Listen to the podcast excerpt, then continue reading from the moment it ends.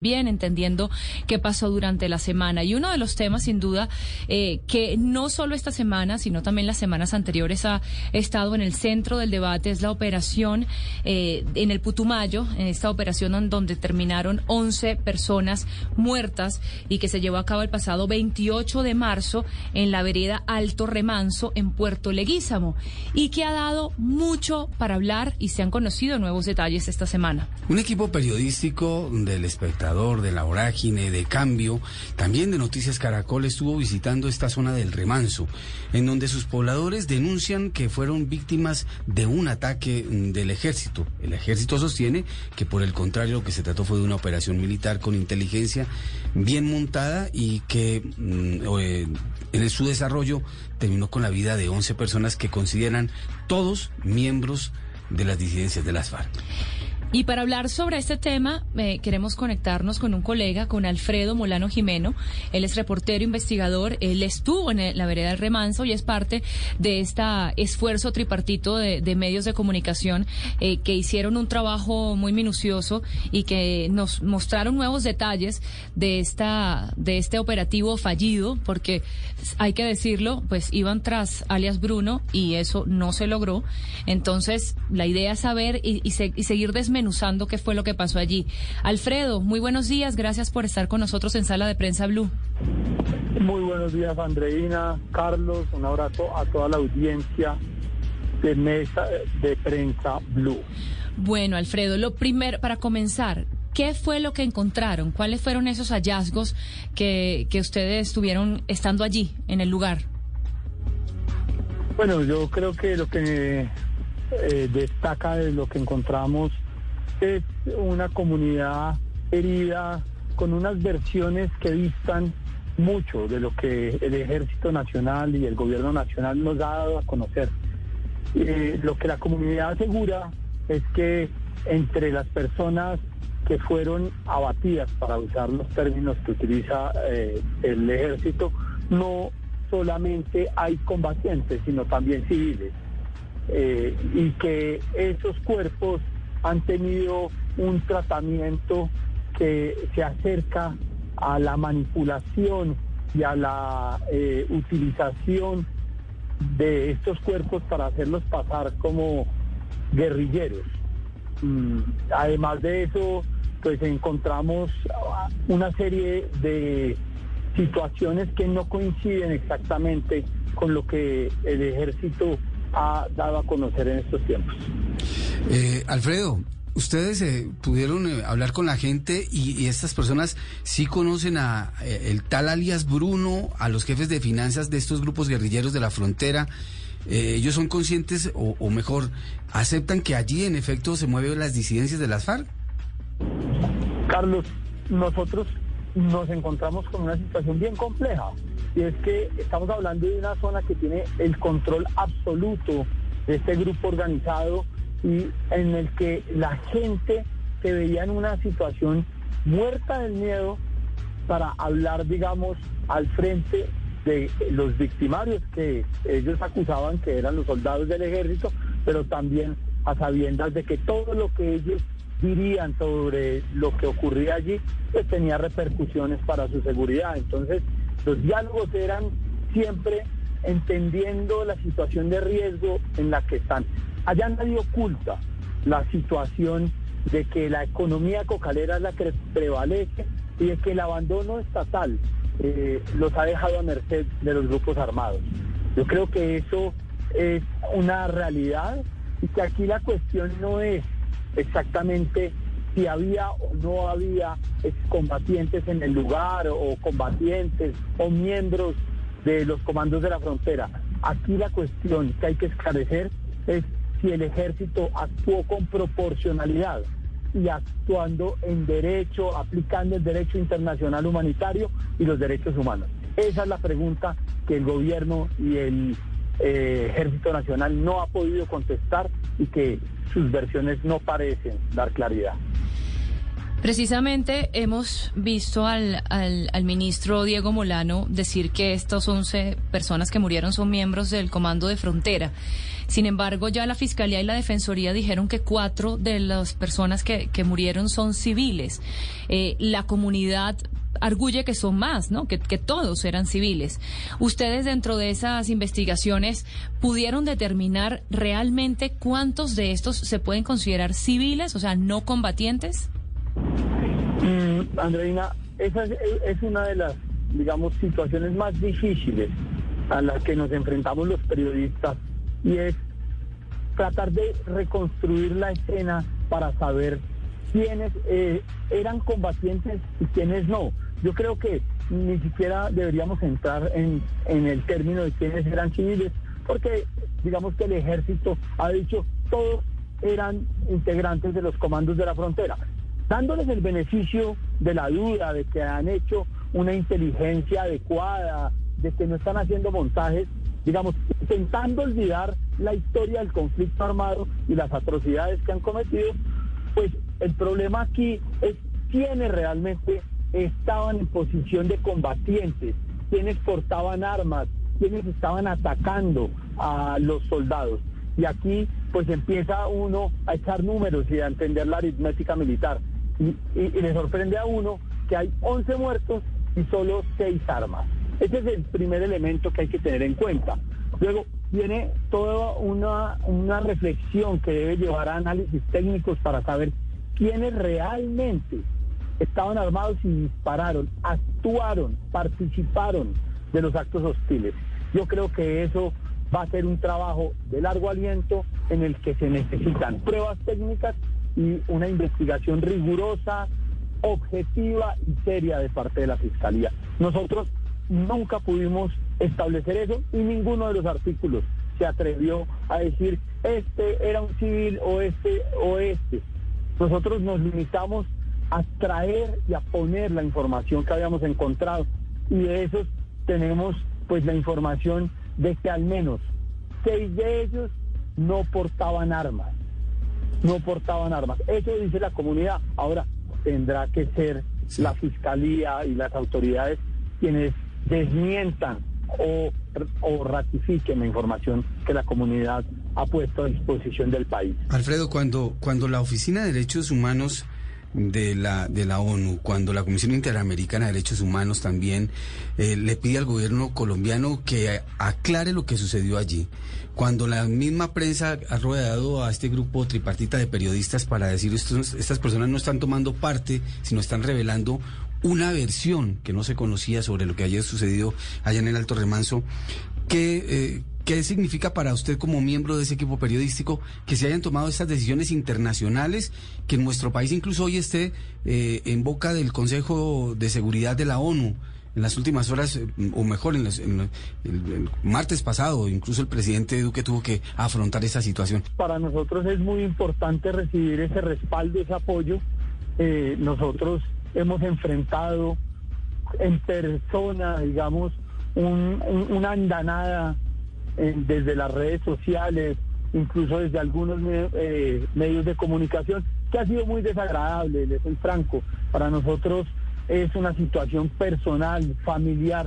Es difícil porque eh, la, manera como han querido, digamos, eh, salir del de, trabajo periodístico que hicimos fue acusarnos de ser afines al narcotráfico y a la guerrilla es una situación harta, incómoda, familiar, y esto nos devuelve una bocanada de aire a los periodistas que arriesgamos nuestra vida, nuestra integridad, nuestro tiempo, como ustedes lo hacen también en, su trabajo diariamente, pues para explicarle al país lo que nosotros encontramos. Nosotros somos esa clase de periodistas que no nos quedamos satisfechos con una versión oficial y que acudimos a los lugares, a las fuentes, a las voces de la gente para entender lo que ocurrió. Y esto parece que no es del agrado de algún sector que tiene intereses políticos.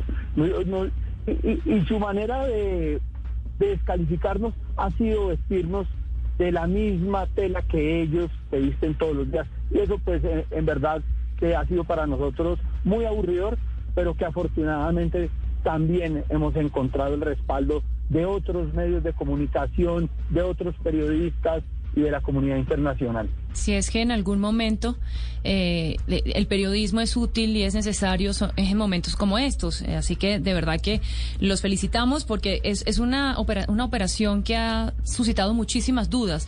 Y usted bien lo dice, no nos podemos quedar con la versión oficial porque hasta ahora el gobierno solo, eh, digamos, ha, cerrado filas en torno al ejército, pero todavía hay muchas preguntas que se hacen alrededor y que por supuesto todavía estamos desentrañando. Pero Alfredo, le quería preguntar eh, usted habla de una, de, que había eh, cuerpos que fueron manipulados. Sabemos que hubo una escena que pudo haber sido manipulada o que, o que digamos que no, que no se mantuvo en custodia. La fiscalía llegó, según la misma investigación de ustedes, cinco días después.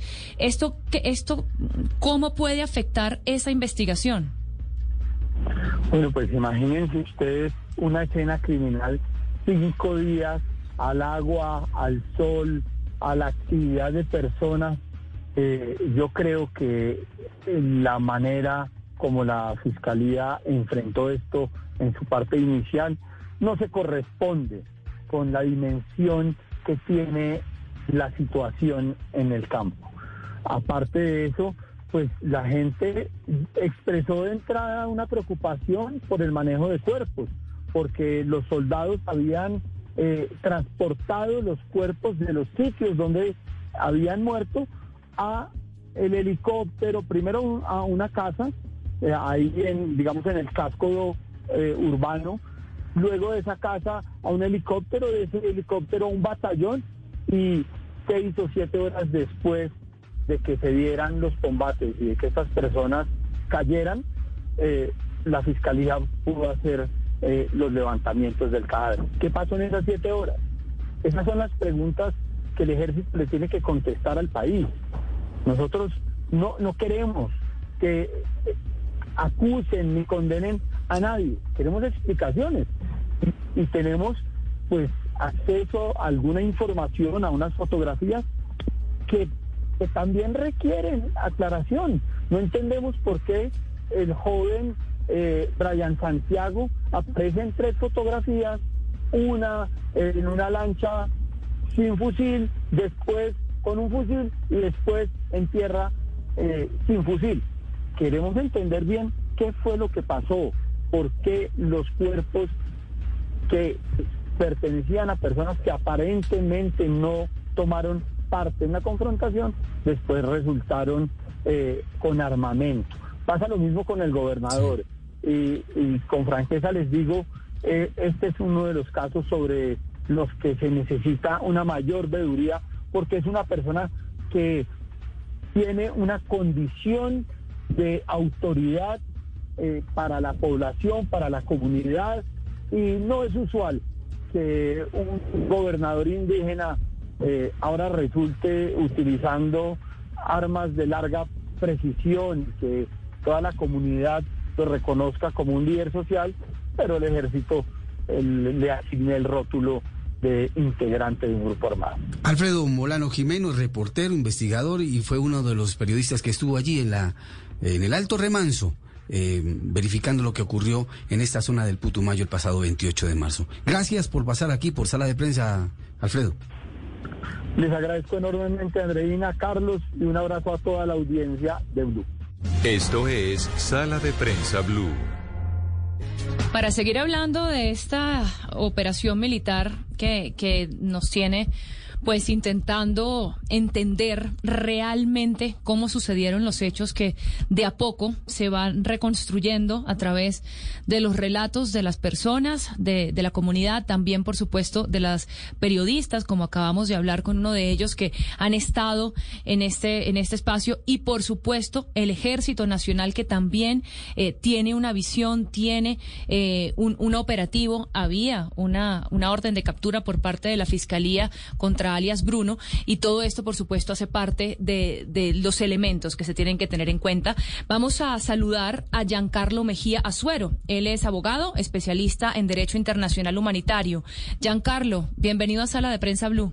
Muchísimas gracias. Un saludo para todos ustedes, para su audiencia. Es un placer estar compartiendo algunas precisiones técnicas sobre este tema que nos tiene a todos bastante preocupados.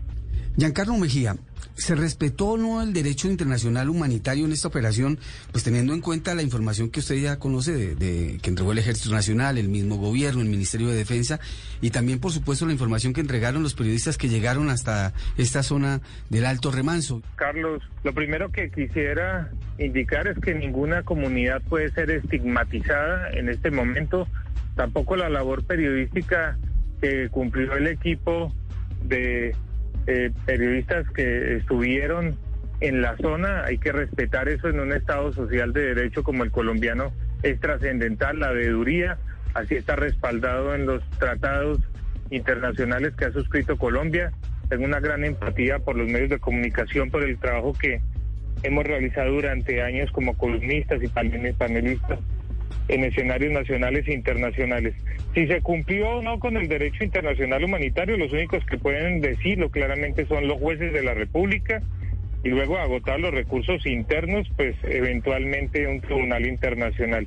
Lo segundo que habría que decir acá es que cualquier actuación de la fuerza pública se presume legítima y legal. Y desde esa arista, así como no se puede estigmatizar ni a la comunidad, ni mucho menos a los equipos periodísticos, tampoco se puede estigmatizar a la fuerza pública por lo que aparentemente sucedió en este caso que obviamente nos tiene preocupados a todos a nivel nacional e internacional. Lo que uno puede observar es que se estaba actuando claramente y de forma técnica, esta es una apreciación desde el DIH, contra una estructura, un GAO residual, un grupo armado organizado residual de lo que otrora era el Frente 48 de las FARC, tan conocido por operar en toda esta frontera con Perú y Ecuador. A este frente pertenecía, entre otros, Raúl Reyes, que fue neutralizado militarmente en el año 2008. Y esta es una zona que es complicadísima de describir incluso y de analizar. Para los que hemos estado varias veces en esta zona de frontera, pues conocemos que es epicentro de la multicriminalidad, de la persecución a las comunidades, de obviamente, obviamente un control social ilegal sobre las mismas y además, más allá de la coca, vuelvo y repito, es un escenario de muchos más tipos de conductas criminales que debieran concitar la atención no solamente de los medios nacionales, sino de los internacionales. Sin duda, Giancarlo, en eso han coincidido todos y es en la complejidad de ese territorio. Precisamente también lo hablábamos anteriormente con Alfredo Molano Jimeno.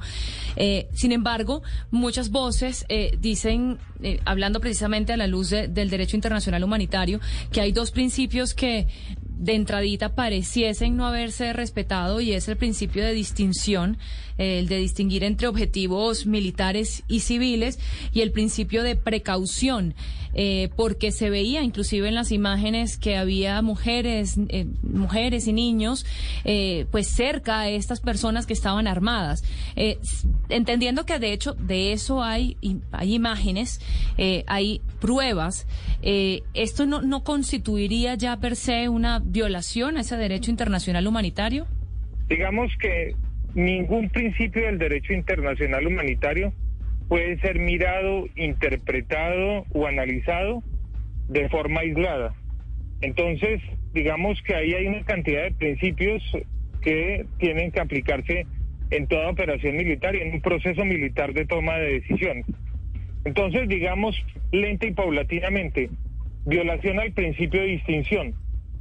Entonces habrá que esperar a que las autoridades judiciales indiquen claramente si de acuerdo con la inteligencia, que no es inteligencia del ejército, de acuerdo con lo que ustedes mismos han dicho, otros medios y el mismo Estado, era una inteligencia de la Armada que llevaba entre 7 y 12 meses preparándose, de acuerdo con unas alertas tempranas de la misma Defensoría del Pueblo, donde está claramente toda la caracterización la más reciente del año 2022, habrá que verificarse claramente cuáles eran personas, porque acá el término no es combatiente, ¿no? Cuáles eran personas que participaban directamente en las hostilidades o cuáles personas participaron indirectamente en las hostilidades.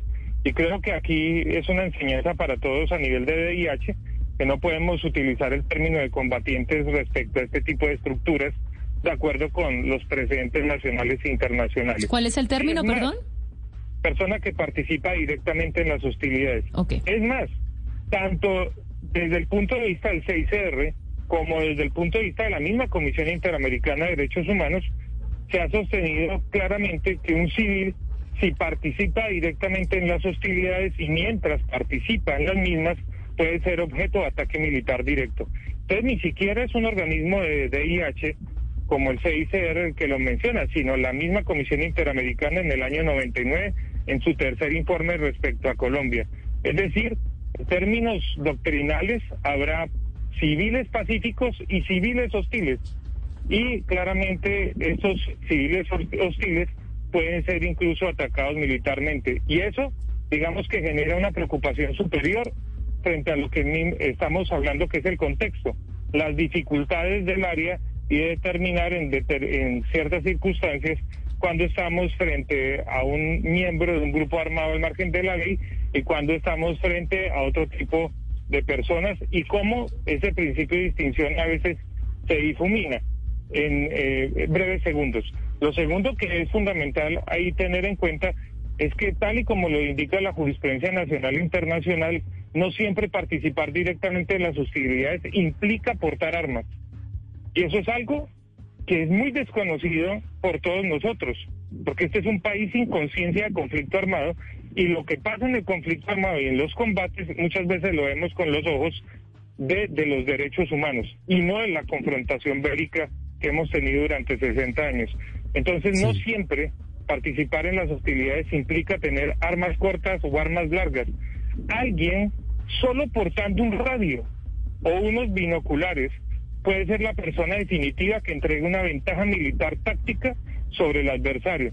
Y segundo, cuando hablamos del principio de precaución, que digo que hay que mezclarlo y tratarlo con otros principios del DIH, ahí hay un tema trascendental en todo esto que es tan confuso, muy confuso además. Por eso dicen que la primera, desde la antigüedad dicen, la primera esquema de toda guerra es la verdad. Y es el principio de precaución.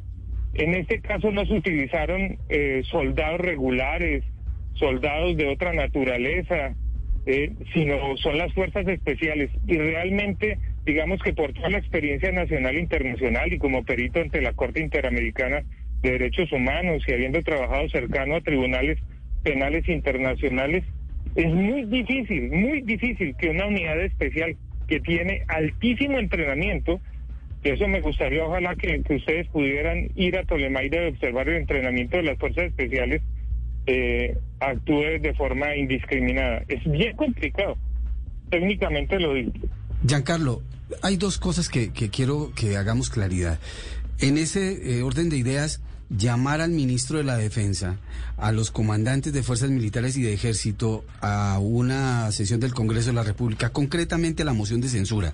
En este caso, para usted no aplicaría porque tendríamos que esperar a que haya una decisión de jueces para saber qué pudo haber ocurrido?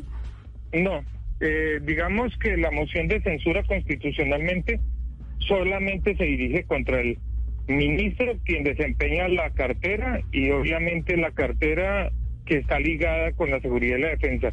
No es necesario esperar eh, para mí eh, a que existan básicamente decisiones judiciales, ni siquiera preliminares. Él es el que tiene que responder no tienen que responder directamente porque a los generales no se les hace moción de censura los mandos militares. Él es el responsable civil de las actuaciones que hacen los uniformados.